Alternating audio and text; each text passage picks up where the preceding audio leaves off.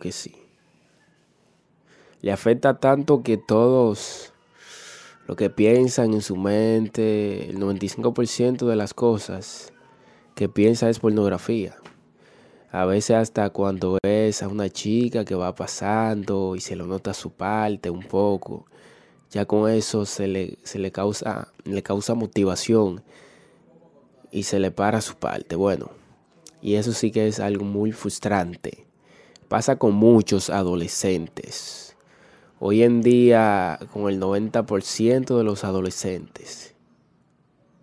Fíjense que las redes sociales está llena de, de, pornografía.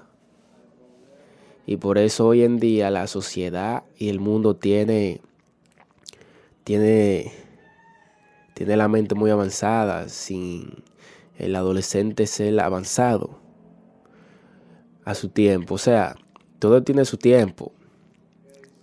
Eso es a, a su tiempo. Pero 10,